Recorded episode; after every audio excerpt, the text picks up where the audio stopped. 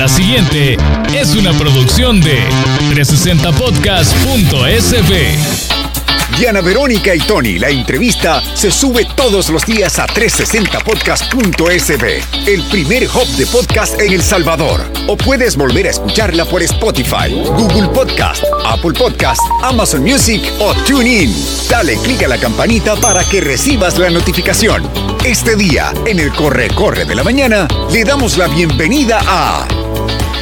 A alguien de casa, alguien de casa, porque de vez en cuando, de cuando en vez, tocamos base con él, ¿verdad? Es de casa, de la Universidad Francisco Gavidia. Es, eh, el, es el director del Instituto de Ciencia, Tecnología e Innovación de la Universidad Francisco Gavidia y, ellos eh, se mantienen haciendo análisis, Tony. Activos, muy activos. Eh, vamos a hablar del, del dron submarino que ya lo pusieron a prueba también que se llama Pochito, ya, ya vamos a, a entender de qué se trata. Parte de todo el trabajo extra aulas que hace la universidad y que tiene que ver mucho con investigación. Investigación, así es. Así que damos la bienvenida al doctor Oscar Picato. Bienvenido, Oscar. Gracias, un gusto de estar eh, con ustedes en esta nueva en este nuevo lugar, en este nuevo espacio muy agradable, eh, bien ubicado, así que felicidades por el cambio. 360 Estudio eh, es desde donde transmitimos el Corre-Corre de la Mañana con Diana Verónica y Tony. Y bueno, la universidad presentó, se titula, aquí lo tengo, segundo informe Situación del País 2022, Entorno Socioeconómico, elaborado por el Observatorio de Políticas Públicas de la Universidad Francisco Gavidia. Así, de entrada, eh, los hallazgos que más te han llamado la atención, Oscar? Bueno, primero, eh, lo primero que analiza el informe es a escala global el conflicto, la guerra entre Rusia y Ucrania que, como sabemos se ha extendido, aquello que parecía ser algo de, corta duración se ha expandido y con mucha preocupación en Europa. Ya algunos hablan del inicio de una tercera guerra mundial fractal. En, realidad, tanto Ucrania como Rusia son dos países superproductores a escala global de metales, de granos, eh, y hay una profunda preocupación por el impacto que está teniendo este bloqueo de los países de la OTAN a Rusia, que a su vez están, eh, están siendo afectados, ¿verdad? Eh, por el petróleo, por el gas natural, por otras cosas que necesita Europa para el invierno. Y eso pues ha desacelerado a escala global el crecimiento, ¿verdad? El pronóstico que teníamos de crecer eh, para abril de, este año de 3.6, disminuyó en 3.2. En Estados Unidos había un pronóstico de 3.7, bajó a 2.3, en China de 4.4 a 3.3, la Unión Europea de 2.8 a 2.6, Reino Unido de 3.7 a 3.2 y Japón de 2.3 a 2.1. O sea, todas las economías se han contraído y esto nos termina afectando a nosotros y una variable donde lo podemos analizar es en la desaceleración de las remesas. Las remesas siguen creciendo, afortunadamente, que son eh, nuestro oxígeno financiero, pero al analizar el flujo se nota que se ha desacelerado. Entonces, obviamente, eso va a impactar en el encadenamiento comercial eh, local, ¿verdad? Más la inflación eh, puede generar una atmósfera, digamos, de restricciones, ¿verdad? La economía familiar. Eh, obviamente habrá familias más afectadas que otras, sobre todo las de, limitados ingresos y recursos, eh, que probablemente eh, les afecte a su, a su canasta básica. Diana Verónica, parece que no, pero ustedes lo dejan entrever en este estudio, porque el Papa Francisco, lo ha dicho también Patrick Sanders, el nombrado recientemente jefe del Estado Mayor del Reino Unido, es decir, hay gente que está diciendo, miren, el, el mundo ya está en guerra, o sea, estamos en una tercera guerra mundial. Eh, o, está cambiando el orden mundial. Ah, no solo es Ucrania eh, Rusia, sino que la situación se, Claro. se está, complicada y se va a complicar más. Es un conflicto más discreto, ¿verdad? Porque con- lo que sabemos es que Ucrania está resistiendo, pero esa resistencia está vinculada al apoyo indirecto que le dan los países de la Unión Europea y los países de la OTAN, pues que le están dando armas, misiles, provisiones. Entonces va a llegar un momento, que es lo que se especula, que Rusia y sus socios probablemente no, no aguanten este ritmo de, baja y larga intensidad. Y, y bueno, eso puede ocasionar una respuesta militar más violenta, ojalá que no sea así. También tenemos el conflicto que ahorita eh, observamos entre Taiwán, la visita de la presidenta del Congreso, la señora Pelosi a Taiwán, que encrispó a las autoridades de China. China está entrando en otra dinámica también de crisis económica. Entonces, Creo que tienen un tremendo problema inmobiliario Sí. ahorita. Eh, O sea, la situación no es nada halagadora. Y es el principal socio comercial con Estados Unidos, ¿verdad? Sí, Ajá, además, además, además, ajá. Y tras bambalinas sabemos todos también que esta industria armamentística vive de las guerras. ¿verdad? Esa es una realidad que casi nunca se discute y se pone sobre la mesa, pero hay a, muchas, a muchas Hay empresas les conviene que esto Les suceda. conviene que esto suceda y que no y que siga sucediendo, Exactamente. ¿verdad? Así es. Exacto, porque la industria de las armas es una, a ver, es- a- creo que es la tercera economía, Sí, así es. Eh, la industria de las armas. Y si no hay guerra, obviamente no hay consumo de estos productos, lo que se conoce como I más D en la industria se detiene, en fin, hay una serie de, de efectos colaterales lamentables, eh, pero digamos, muchos analistas están viendo eh, el inicio de este, de este tercer proceso bélico global de una forma discreta, silente, eh, pero preocupante y que tarde o temprano los vínculos que hay, los vasos comunicantes entre Rusia y Europa se puedan romper o, o- ojalá llegar a un acuerdo, ¿verdad? Y esos coletazos, todos estos, eh, porque El Salvador va ahí en medio del tropel de los caballos. Ajá, ¿verdad? y, y todo esto al final, ¿y nosotros qué onda? O sea, ¿cómo, Pues cómo nosotros nos estamos, afecta? sí, nosotros estamos en medio, como ustedes eh, habrán visto, El Salvador ha sido muy cauto en no pronunciarse en, en muchos de los comunicados o, En lo- en los foros, ¿no? O en los foros. eh, somos un país pequeño de, de limitada incidencia, pero al final los votos suman, ¿verdad? Y Centroamérica como región siempre ha tenido eh, una forma de vincularse en el pasado a la Guerra Fría, como ustedes se acordarán, ¿verdad? Había países más o menos alineados y, bueno, tarde o temprano eh, nos tocarán las puertas de qué lado estamos, ¿verdad? De la historia y habrá que ver. Las relaciones con Estados Unidos no pasan por un buen momento. Eh, pese a que vi a la encargada de negocios como muy optimista Y, y, y ya con muy buen acercamiento con la Sí. canciller de la República la Sí. semana pasada. Pero bueno, al final el resultado nuestro es una inflación del 7.4% que tenemos a la fecha del informe. Hay sectores con más o menos inflación, eh, por ejemplo, alimentos y, y bebidas.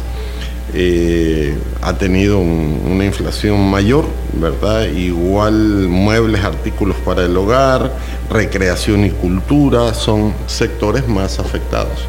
Ahora, en, en el tema de alimentos, eh, Oscar, el, el gobierno a partir de marzo implementó las famosas 11 medidas económicas, Ajá. ¿verdad? Que entre otras tenía que ver con el, el no provocar el alza eh, injustificada de los precios de, los, de los productos alimenticios. ¿Han sido suficientes estas medidas? Creo que ha contenido algo, ¿verdad? Eh, cuando uno compara los datos de El Salvador con la región, creo que las medidas eh, han ayudado. Preocupa que sean sostenibles en el tiempo, porque al final cuando el gobierno subsidia algo o controla algo, es que echa mano de los fondos que tiene de Del- otras carteras de Estado. del de- presupuesto general de la nación, exacto. Entonces, eh, cuando uno ve la combinación de factores, eh, es probable, digamos, que tengamos esta, esta situación eh, momentánea, pero no sabemos hasta cuándo va a llegar este proceso, ¿verdad? Eh, algunos de los economistas más importantes, como Krugman, dicen que esta inflación está empezando y que se va a prolongar. Hasta 2024, están diciendo, ¿verdad? Entonces no sabemos si el gobierno va a tener el oxígeno suficiente para, para poder eh, contener ¿verdad? Eh, se vencen las medidas hoy en agosto y dijo el ministro la semana pasada, el ministro de Hacienda, que las iban a continuar, que, estaba esperando indicaciones del presidente para continuarlas.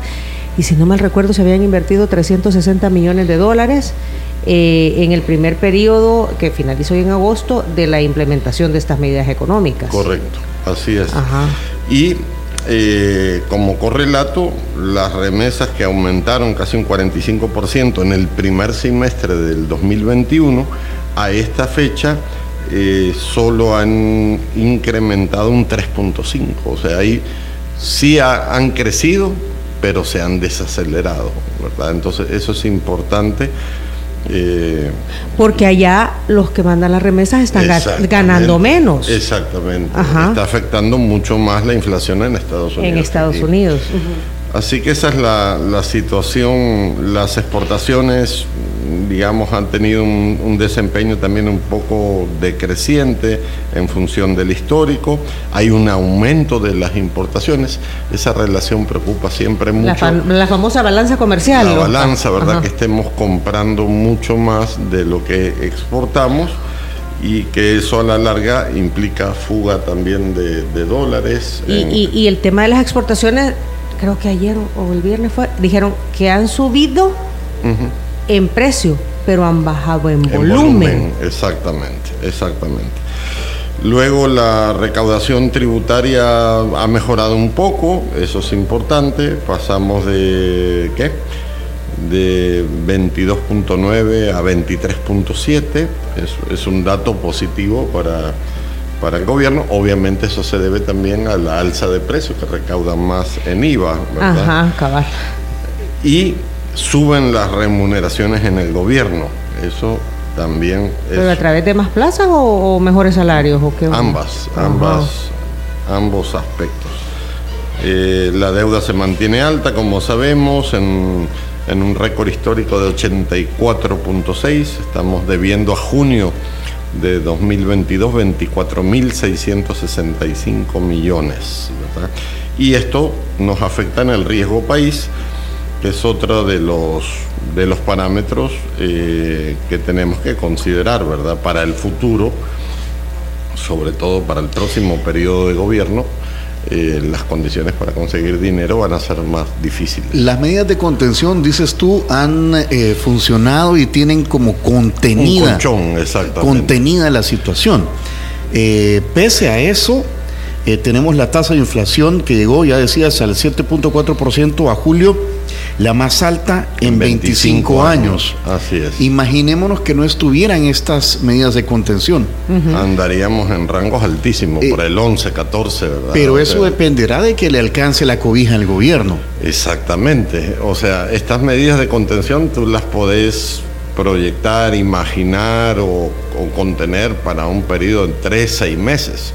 Pero si la inflación sigue, eh, va a llegar un momento que es insostenible y el gobierno no va a poder ayudarte más. Te ayuda hasta donde puede, ¿verdad? Pero las todo indica que si la inflación está comenzando y si la guerra esta entre Rusia y Ucrania se intensifica más, el impacto va a ser mayor. O sea, va a tener el gobierno necesariamente que seguir con medidas de contención para desacelerar la inflación. Sí, probablemente, quizás, no sé, uno siendo imaginativo, quizás las medidas se focalicen a sectores más desfavorecidos. Eso te iba a preguntar, porque muchos, y esto lo hemos hablado aquí, Tony, el tema, digamos, de los combustibles. Va, esa fue la primera medida, porque cuando suben los combustibles, inmediatamente sube todo. Todo. Entonces vino el gobierno y dijo... Y el, ánimo de la gente también cambia. O sea...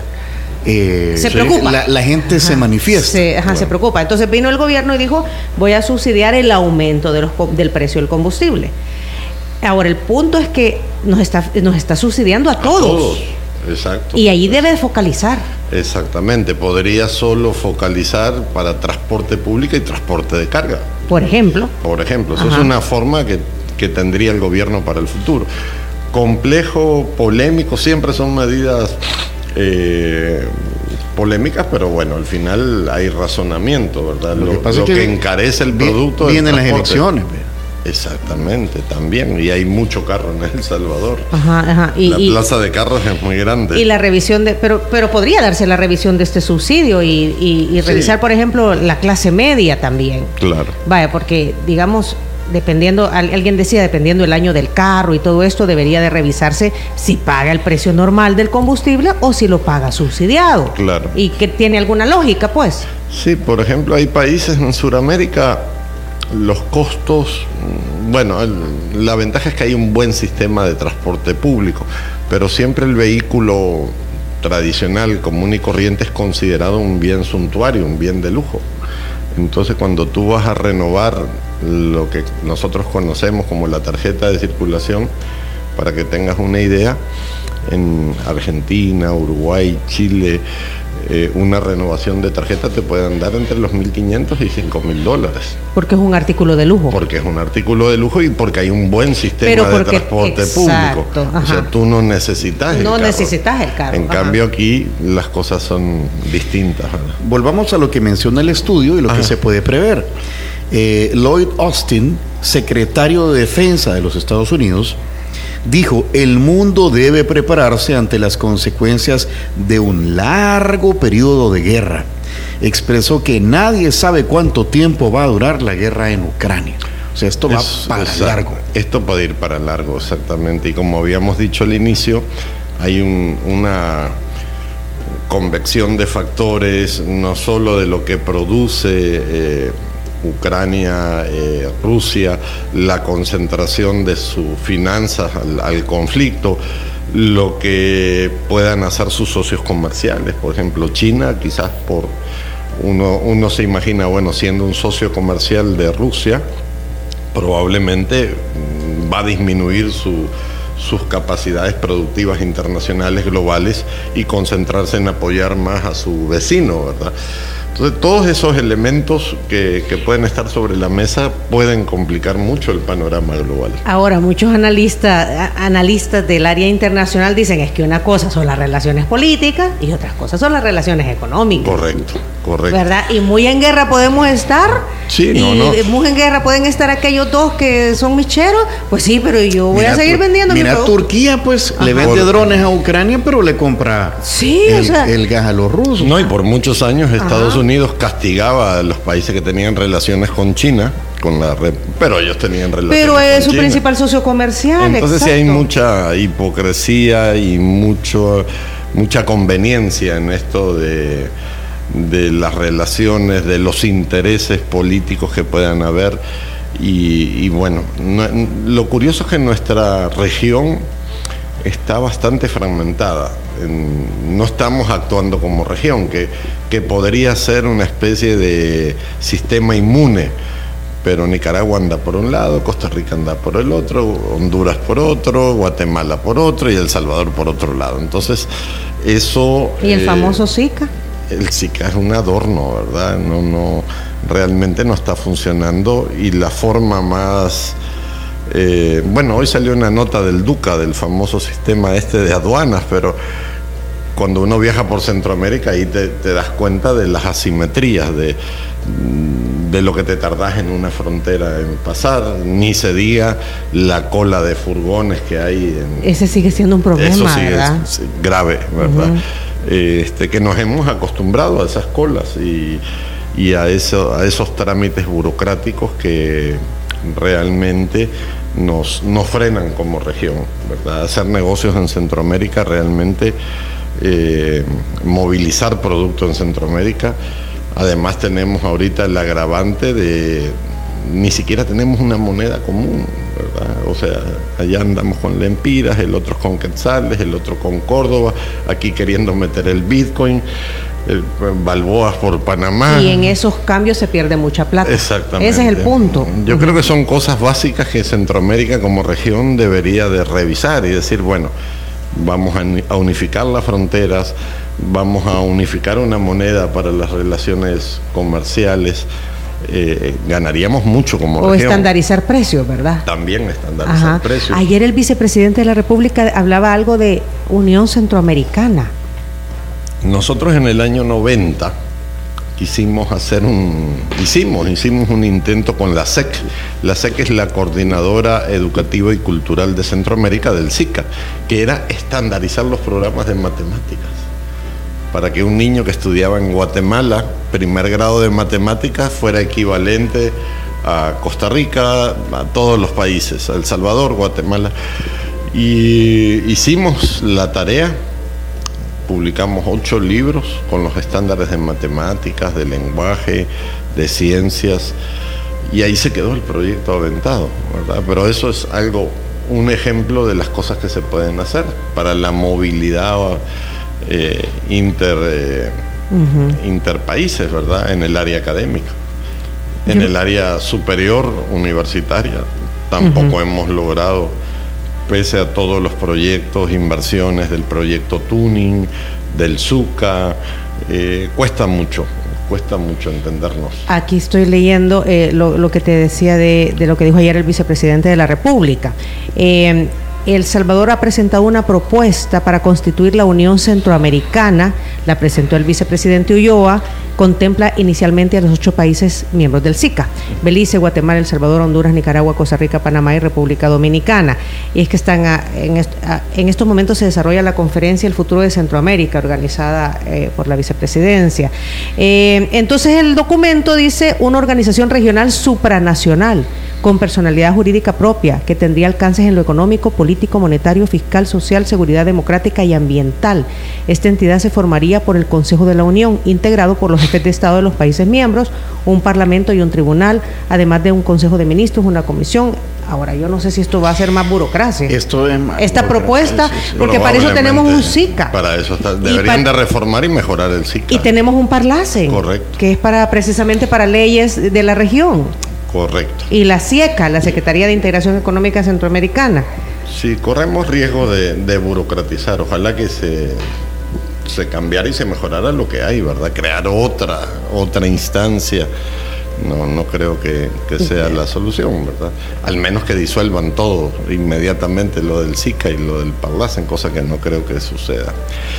No Pero nos estamos bueno. viendo como región entonces, Oscar, para, para enfrentar lo que ya estamos viviendo y lo que se viene. Ese es el punto. Yo creo que ese es el punto exactamente. Eh, es más fácil trabajar en bloque, tener una respuesta en bloque que tener una... O sea, somos mercados muy pequeñitos y muy vulnerables, ¿verdad? Eh, a veces enviar productos a, El Salvador o a Honduras para empresas globales eh, implica un costo logístico digamos, muy alto. Y otra cosa es que nos vieran como un mercado centroamericano, cambiaría totalmente.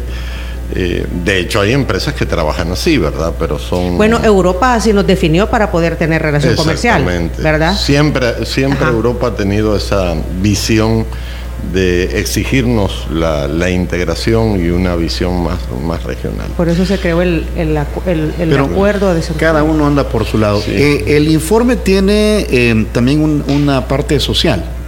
El área Eh, social, que correcto. trata la educación del país, el régimen de excepción, la situación del COVID-19, la viruela del mono, tema de redes sociales y migración. Son parte del combo de problemas que tenemos, ¿verdad? Quizás voy a ir de lo más reciente a lo más antiguo, viruela del mono. eh, algo bastante sencillo, como conocemos, una enfermedad contagiosa, eh, con ciertos estigmas, eh, y hicimos un pronóstico, ¿qué pasa si entrara un caso importado? y aplicando el modelo SEIR, el modelo matemático, eh, tendríamos entre 6 y 8 casos a 60 días y 180 casos a 90 días, lo cual es una cifra bastante limitada. Controlada. Sí, además es una enfermedad que apenas te da la erupción, tú te, te aíslas solito, ¿verdad? No, afortun- entre comillas, afortunadamente, este tipo de enfermedad eh, presiona el aislamiento, por lo tanto su contagio sería más limitado, pero eh, hay que estar vigilando, ¿verdad? Y estar monitoreando. Hay varios países en la región que ya tienen presencia de viruela del mono. Yo creo que ya tiene, a ver, Guate, Honduras, Nicaragua nunca tiene datos. Costa Rica, Sí. Panamá, ya están todos. Sí, Nosotros en cualquier momento, si es que no ha salido oficialmente, ya está- Probablemente, probablemente exacto. esté. Entonces, bueno, eso es una realidad que son aspectos que complican desde el punto de vista sanitario. COVID, como sabemos, eh, está en una fase, por llamarla de, un- de alguna forma endémica, eh, se ha estacionado el virus, hay contagios por aquí, por allá. Afortunadamente hay mucha gente vacunada y la letalidad ha bajado del virus, pero siguen habiendo contagios y, y no tenemos que perder de vista que puede haber mutación del virus y eso podría complicar la situación. Entonces es algo que también lo exponemos y hacemos un pronóstico de que por lo menos de aquí a septiembre vamos a estar con esta situación de, Vulnerabilidad. de vulnerabilidad y contagios. Migración, otro problema, otra de nuestras enfermedades sociales. Eh, se sigue yendo la gente, eh, muchos capturados en la frontera sur, menores no acompañados. Recientemente eh, presentamos unos videos del equipo de Disruptiva que fue a, a la frontera. Eh, los colegas Oscar Luna y Raúl Benítez fueron a, a hacer un reportaje, a conocer un poco más de cerca. A vivir la realidad. A vivir, a hablar con la gente. Llegaron hasta A la frontera sur, a Texas. Texas. Y, y ahí estuvieron hablando con salvadoreños. Ahí anduvo Oscarito. ¿no? Ahí, andu- ahí anduvieron una semana. Qué bien. Es Sí. que, pues es que uno, es lo- una cosa es lo que uno lee, otra cosa es estar Claro. allí, vivirlo. Ayer, ayer publicaron el primer video, son tres videos. Un video de la situación de los salvadoreños, creo que debe estar en portada de Disruptiva. No, yo creo que mere- merece que los invitemos solo Ajá, para abordar para ese abordar. Sí, sí, porque trae mucha anécdota. Trae mucha anécdota de muchas conversaciones en la calle, de empresarios salvadoreños. Lo haremos, lo haremos. Eh, yo creo que ha sido un buen, un buen ejercicio ir a, a Estados Unidos. Eh, ahí está. El, el primer video se llama Diaspornification, asilo, un sistema colapsado. O sea, está colapsado. O sea, hay mucha gente pidiendo asilo. Eh, Eh, y bueno, Sí, los lugares ya no dan abasto, pre- eh, priorizan familias, las personas individuales quedan de lado. Hay una, o sea, esta crisis va creciendo. Y hay un vínculo, yo siento que El Salvador con Estados Unidos tiene un cordón umbilical, ¿verdad? O sea, hay mucha gente, entonces la gente se lleva a sus familiares, no es algo que se va a detener por diseño de políticas, por el propio bienestar del país, la gente se va a seguir yendo porque tiene a su hermano, a su papá, a su tío, al sobrino. Ahora, para eso existen condiciones legales. Correcto. Ajá, lo que pasa es que tardan, vea, también. Hay que Son seguir un tardadas, proceso. Son tardadas, eh, burocráticas, complejas y la gente tiene urgencia. ¿verdad? Hay gente que se va porque está acorralada financieramente, porque está eh, acosada, mm, digamos, por los fenómenos de violencia, porque ha perdido la esperanza, mm, y, pero ese cordón umbilical yo creo que eh, va más allá de todas las los problemas y necesidades. Hay una conexión, ¿verdad? Que, que, que es muy fuerte. Eso no va a parar, claro. y es antropológica, ¿no? A veces eh, los programas de USAID creen que mejorando aquí las cosas y la escuela y la salud, la gente se va a dejar ir, va a dejar de ir y yo creo que se van a seguir yendo. Quizás en menor medida, pero el flujo migratorio entre El Salvador y Estados Unidos es demasiado potente como para creer que se va a cortar, porque ya hay una masa de salvadoreños tan grande. Esta semana esta antropóloga Tamacas, eh, Carmen Tamacas, Carmen Tamacas, sí, publicaba un libro que se llama Salvi Yorkers, que es solo de todo el rollo de los salvadoreños en Nueva York, que no es un destino de los más fuertes como es Maryland, como es Los Ángeles. Entonces se están creando ya unos nodos de salvadoreños tan fuertes en Estados Unidos que, que van a mantener este flujo. Y que va a ser difícil y que, bueno, indirectamente eh, son los que sostienen la economía, además. Pasa en todos los estratos sociales. Fíjate que me di cuenta de un caso muy cercano. Digamos que es una persona con un buen trabajo, una buena empresa, acomodado, eh, lleva una vida, digamos, solvente, pero decidió a, entre sus 40 y 50 años irse para Canadá y no lo hace por él, lo hace por sus hijos. Claro, yo, yo creo que hay diversas experiencias. Mucha gente piensa en sus hijos, en el futuro, en el, en el tipo de sociedad. Yo creo que no, no nos hemos puesto a pensar el tipo de sociedad que estamos creando, que cada vez es más hostil, más dividida, más violenta. Uno lo nota en el tráfico. Eh, hay gente que se va digamos, por una crisis, hacer un borrón y cuenta nueva, ¿verdad? Yo, yo he conocido casos de gente que, que está hasta las orejas de deudas en problemados y dicen, ¿saben qué? Yo me voy. Me voy. Y se van, dejan todo y empiezan una vida nueva. Un- O sea, cuando estás muy endeudado, cuando tenés hipotecas, tarjetas, créditos, eh, a veces el, el balance te indica, bueno, mejor arrancar de cero. Y se van.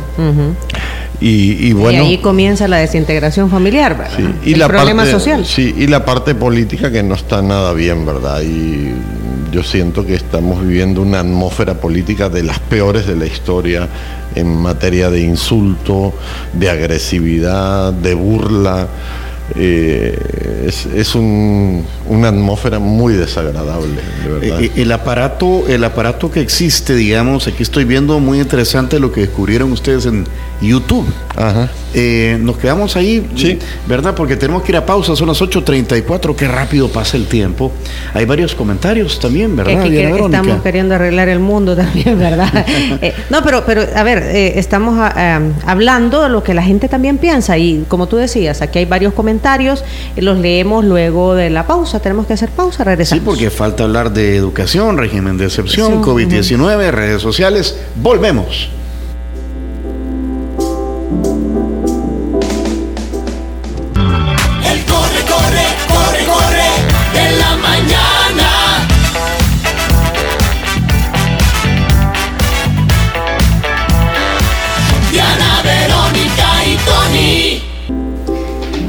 Son las 8 de la mañana con 40 minutos y aquí estamos conversando con el doctor Oscar Picardo, director del Instituto de Ciencia, Tecnología e Innovación de la Universidad Francisco Gavidia.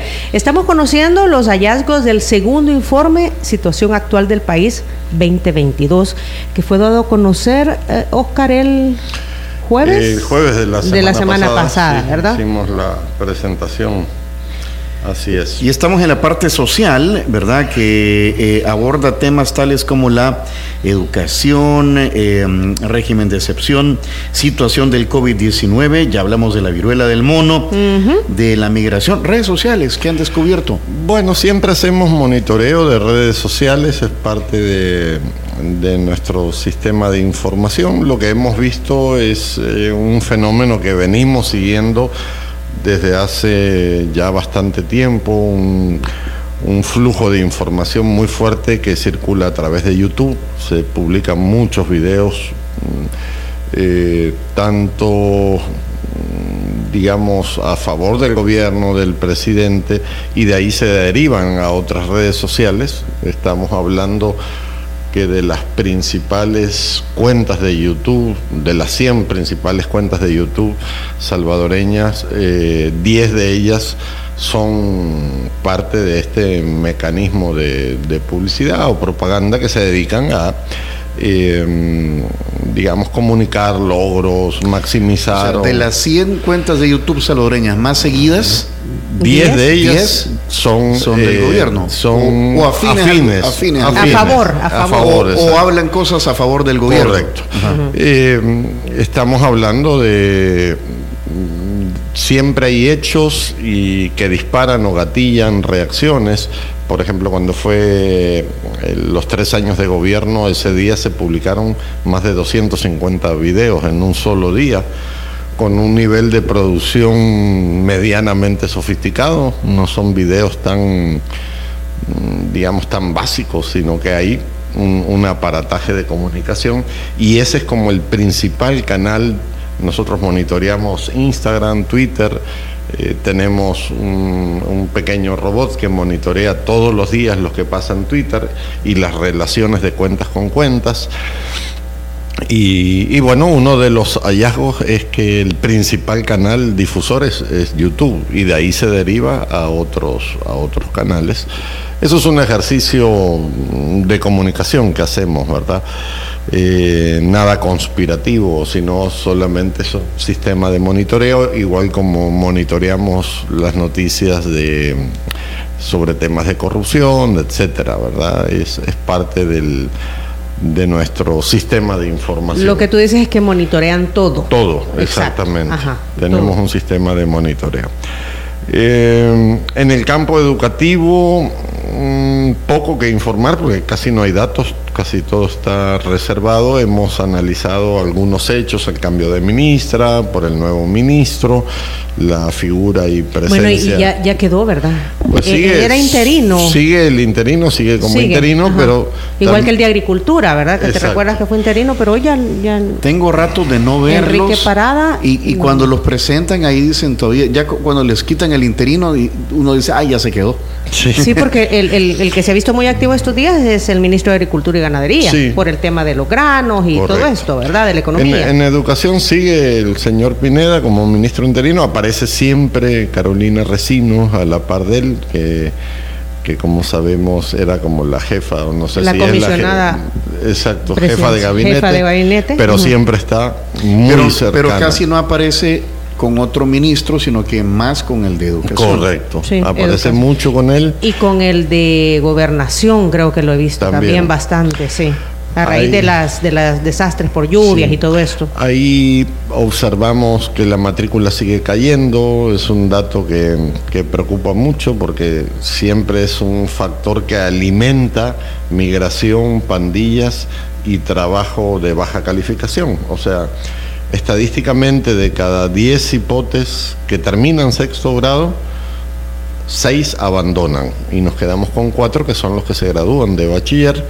De esos cuatro solo dos ingresan a la universidad y de esos dos solo uno se gradúa. Pero esos seis que desertan y que siguen desertando son los que alimentan pandillas, la migración, migración pandillas. y trabajo Y de trabajo baja- informal. informal o de baja calificación.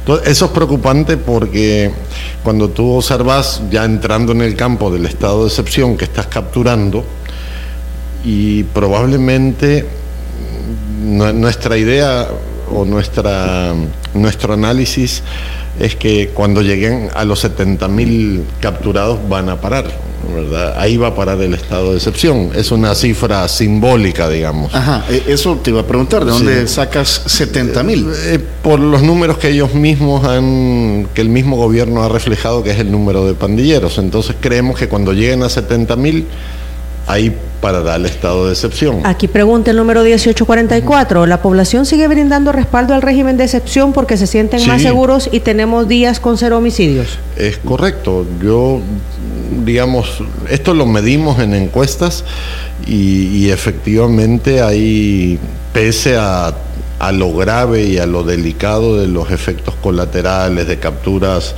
de personas inocentes, en términos generales, en las encuestas hay una valoración positiva. Eh, obviamente han bajado estas tasas eh, más significativas de extorsión, de homicidios. Eso es un dato innegable. O sea, eh, está medido por las encuestas, no es ocurrencia, ni es un espaldarazo a las medidas, sino simplemente está son los ocurriendo. datos- está ocurriendo. Ajá, y lo- los dirigentes gremiales lo están diciendo también. Claro. Hemos escuchado a Jorge Asbun de la Cámara de. Comercio, hemos escuchado a, al presidente de la ASI también, Eduardo Cader, decir de que los índices de extorsión han bajado. han bajado. Pero eso obviamente no justifica, eh, creo yo que es una tarea de inteligencia y de investigación de evitar capturas de personas inocentes, porque creo que no hay nada más desagradable que por una política o programa capturen a gente que no debieran capturar y que pasen un mal rato, una mala semana, un mal mes, o inclusive que le cambie la vida o pierda la vida a uno en, en estas, en estos procesos. Eh, pero en términos que generales. fichado, Oscar. Sí, Eh, también. eso, eso, eso a mí me preocupa, Claro. porque una persona que es inocente, o sea, mala suerte, daños colaterales le llaman algunos, eh, puchica, pero ya queda fichado. No, y eso te marca la vida. Y la gente es bien mala, porque la gente dice, ah, fulano se lo llevaron, a saber en qué andaba. Claro. O sea, y hacen ese comentario sin tener fundamento de nada. Sí, es Y un esa- estigma. Ajá, y esa persona ya quedó marcada. Ahora, em, eh, vi una serie de tweets de diputados de Nuevas Ideas, de personeros del gobierno, cuando vino el concierto de Wisin y Andel, por ejemplo, y decían, ay, qué vacío está el concierto de Wisin y Andel, parece que toda la juventud tiene miedo de salir por el régimen de excepción. Lo decían de manera Irónica. o sarcástica porque el concierto estaba lleno. Entonces, es que han logrado que el régimen de excepción lo sientan o le tengan miedo solo los pandilleros y gente de colonias estigmatizadas y que para otros simple y sencillamente pues ahí está y no pasa nada. Sí, yo creo que sí, el factor de estigma, digamos, las capturas eh, y todo este, este proceso, entre comillas, ha castigado y ha beneficiado simultáneamente a, a los lugares típicos que conocemos, más excluidos, más pobres, ¿verdad? No, no andan ni por San Benito, ni por Santa Elena, ni por eh, el portal del casco capturando gente, ¿verdad? Eh, obviamente ahí están también los núcleos, digamos, de mayor arraigo de las pandillas. Eh, Bueno, pero han habido algunas capturas, Sí. sí, digamos allá en Santa Elena. Sí, algunas esporádicas. Ajá. Pero yo creo que todo, ojalá eh, el gobierno fuera más consciente y afinara su sistema de investigación, porque también se ha capturado a gente que uno, es probable, de gente que uno no se imagina y, y está involucrada en, cosas delictivas. Entonces yo creo que es bien importante depurar sus sistemas de investigación criminalística y ser muy transparente en los datos. Yo creo que este gobierno, si algo le hace falta, es transparentar, es comunicar, ¿verdad? Y no dejar a, criterio especulativo las cosas, ¿verdad? Por ejemplo, si este, este caso que comentábamos fuera del aire, de este tuitero que capturaron, si lo capturaron que expliquen por qué, ¿verdad? Y no, y no que se quede uno con la idea o con los rumores. eh, digamos, el sistema tiene que funcionar apegado a la ley. Sí, que haya una comunicación oficial, es lo que tú dices, porque mientras tanto en las redes sociales se difunde Sí, cualquier cantidad de información que a saber. Correcto. Ajá. Entonces yo creo que es de mejorar sustancialmente los sistemas de comunicación, información y estadísticas que maneja el gobierno en todo esto, ¿verdad? Hay, hay, un, hay otra investigación sobre empleo, Oscar. Eh, no específicamente, no, no. vi- ajá, no. yo- o aumento de los empleos. Sí, porque- solo tocamos en el informe, hay unos datos de empleo que se han incrementado según los registros del Seguro Social, si mal no recuerdo, una cifra que oscila entre los 60 mil nuevos empleos, incluyendo público y privado. Eh, eso es positivo, que se incrementen los empleos, pero no, no hay un estudio así específico. específico. ¿Y las remuneraciones? Eh, en el gobierno han crecido mucho, significativamente, eso lo analizamos desde el informe anterior. Eh, la media de salarios es mucho más alta que, en gobiernos anteriores. Eh, eso queda a criterio. hay algunas áreas que están controladas por por ciertos eh, reglamentos o normativas o, escalafones, ¿verdad? En el campo de salud, de, educación, pero hay otros sectores de gobierno donde hay más amplitud y criterio para contratar y, eso ha crecido sustancialmente, lo cual preocupa porque bueno, son más, más gastos y vemos que digamos, a pesar de que hay un crecimiento de los ingresos, pero el crecimiento de los gastos También está. es significativo y puede desbordar ese, ese crecimiento. Oscar, ¿el COVID-19 es parte del paisaje ya? O, Es o- parte del paisaje. Ya- ya es- ya es como- oír llover. Sí, ojalá que no tengamos nuevas cepas. Creo que ya hay un control global.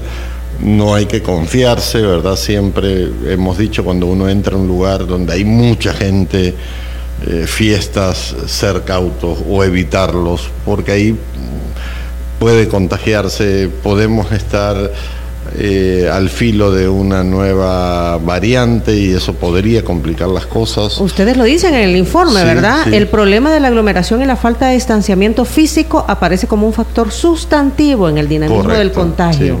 O sea, eso, mm, eh, la gente a veces eh, baja las medidas de seguridad, baja la guardia y se confía.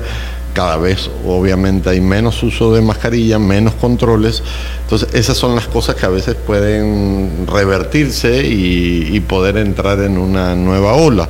Entonces, tampoco hay que ser eh, extremadamente estrictos. La- nuestra recomendación es evite lugares donde haya mucha Aglomeraciones. gente, aglomeraciones, conciertos cerrados, fiestas cerradas, donde haya más de 200, 300 personas.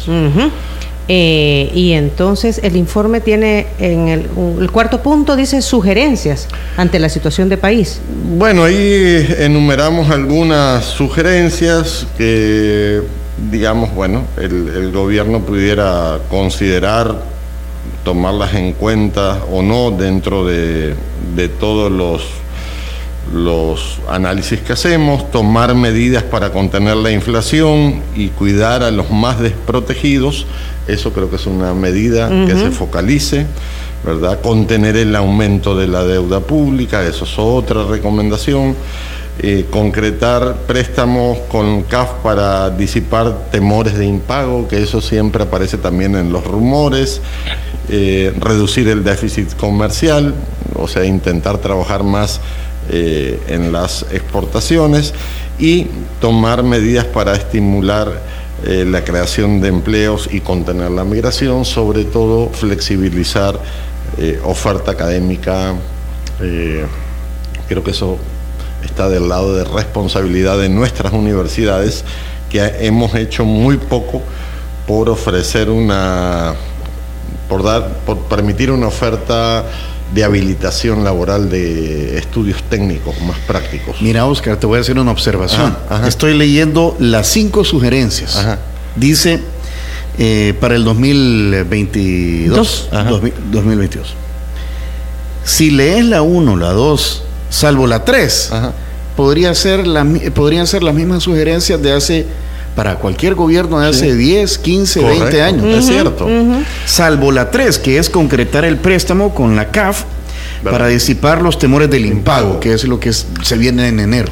Mira, yo particularmente, Tony, en el, en el campo educativo, que es en el que trabajo, o sea, hay abundante registro de datos e información de que repetimos los mismos patrones y no resolvemos los problemas. Tuvimos 23 años de PAES de 5 punto algo, ¿verdad? O sea, Para muestra un botón. es- ese es un dato concreto, ¿verdad? Si, es como que si tú a tu hijo, desde que empezó el pre-kinder hasta que se graduó de la universidad, el niño iba pasando con 5.5, ¿verdad? Y no haces nada, entonces te acostumbras. Eso es un ejemplo. Tenemos deserción escolar de hace más de 30 años, la mismita. Tenemos baja matrícula en educación superior de hace 30 años, la misma. No hacemos patentes que impacten en el desarrollo productivo del país desde hace 30 años. Y anda a preguntar cuáles son las patentes universitarias, qué investigan las universidades que impacten en la vida nacional. Ayer estaba leyendo un tuit viejo de Oppenheimer, decía, Corea en un año presentó 17 mil patentes y Latinoamérica, en toda Latinoamérica 537 patentes, toda Latinoamérica, incluyendo México, Brasil, Chile, Argentina. Entonces, Pero es que estamos sobreviviendo, ¿no? Sí. O sea, yo creo que son culturas que se dan el lujo de investigar ya cuando tienen resueltos otros problemas, pues. sí, pero no hay, lo que tú no ves es un cambio... De- un cambio de ruta, ¿verdad? De, de ruta. De estrategia. Exactamente. Cuando tú eh, creo que llevas un trecho de camino recorrido, y, y vuelvo al ejemplo de Páez, eh, ya cuando tenés cinco años de PAES igual decís, bueno, ¿qué hacemos para mejorar?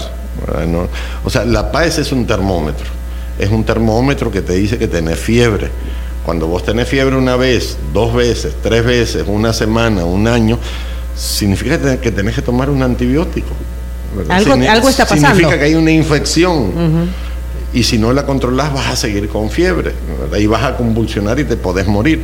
Entonces nosotros nos acostumbramos a vivir con fiebre. Nunca tomamos el antibiótico, nunca eh, profundizamos dónde está la infección y nos acostumbramos.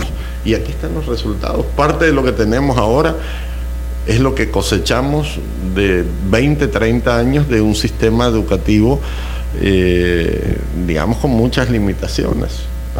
Eh, antes de terminar, me gustaría que dedicaras un momento hablando de investigación y de innovación un poco eh, sobre este dron, submarino. El ROV submarino. fue una decisión importante de la UFG desde hace ya varios años destinamos un presupuesto para el equipamiento de, de, laboratorios y este año decidimos con el equipo comprar este vehículo, que es un vehículo remoto, que nos permite bajar 100 metros de profundidad en el mar y 200 metros de diámetro, eh, que tiene cámara, 4K, toma foto, video, tiene un brazo mecánico que permite recoger eh, muestras y la idea es conocer más nuestras costas. El Salvador tiene 340 kilómetros de costas, es uno de sus principales capitales. Tenemos lagos, tenemos ríos, pero la costa de punta a punta, de, oriente a occidente, es algo poco estudiado y muy importante para el comercio, para el turismo, eh, para el medio ambiente. Eh, y bueno, tenemos un equipo muy bueno con el doctor Enrique Barraza y la maestra Johanna Segovia. Eh, es, la idea es darles herramientas para que sigan investigando y sigan publicando y que tomemos conciencia de lo que tenemos. Ahora estamos trabajando en un plan de basura marina. El Salvador eh, es un lugar privilegiado, pero también está lleno de basura, ¿verdad? Y todo el mundo tira la basura en los ríos y ahí se va al mar y nos llega basura por las corrientes de otros países. Entonces estamos trabajando con el Ministerio de Medio Ambiente en este proyecto eh, de control de basura marina y ojalá que, mejore la. Mira, no lo había escuchado. Y ya hizo su primera inversión. Hicimos una de prueba. Ah, bueno, se llama Pochito, ¿verdad? Se llama Pochito, Se llama Pochito. ¿Y por qué le pusimos Pochito? Por el recordado y querido arquitecto El Pocho Suárez. Eh, que fue un gran ambientalista, un gran profesional, fundador del Museo Timarín, un gran apoyo en la arqueología marina. trabajó mucho, creo que con varios arqueólogos, entre ellos con Roberto Gallardo. Eh, hicieron un mapeo del Douglas. Gallardo. Ajá, Roberto Gallardo. El JJ. Sí, lo, entrevistamos al arquitecto Suárez para su cuando presentó su libro, de, del Douglas o de, de, todos los pecios. Sí, de los pecios, que bueno, Roberto es, se ha dedicado a eso. Y el Pochito ahí en Los Cobanos trabajó muchos años, eh, fundó Los Cobanos Loche, el Hotelito, eh, trabajó por la comunidad, era una persona muy querida, entonces eh, es un pequeño homenaje para que él esté presente porque se preocupó mucho por el medio ambiente y, le andábamos buscando nombre al aparato, qué nombre le ponemos. El Pocho dijeron Pocho, el Pocho Suárez, el Pochito. El Pochito. El Pochito. El Pochito. Muy bien. ok, son las nueve con uno. Nueve con un minuto. Oscar, como siempre, tocar base contigo y eh, quiero enviar un saludo también porque no solamente estás tú, ¿verdad? Están eh, el decano de la facultad. Sí, sí, don Roberto Morán. de Ciencias Económicas, Roberto Morán, un saludo para él y para el doctor Claudio de Rosa, investigador, y estás tú también como director del ICTI en este segundo informe Situación de País 2022. Esta fue una producción de 360podcast.sb.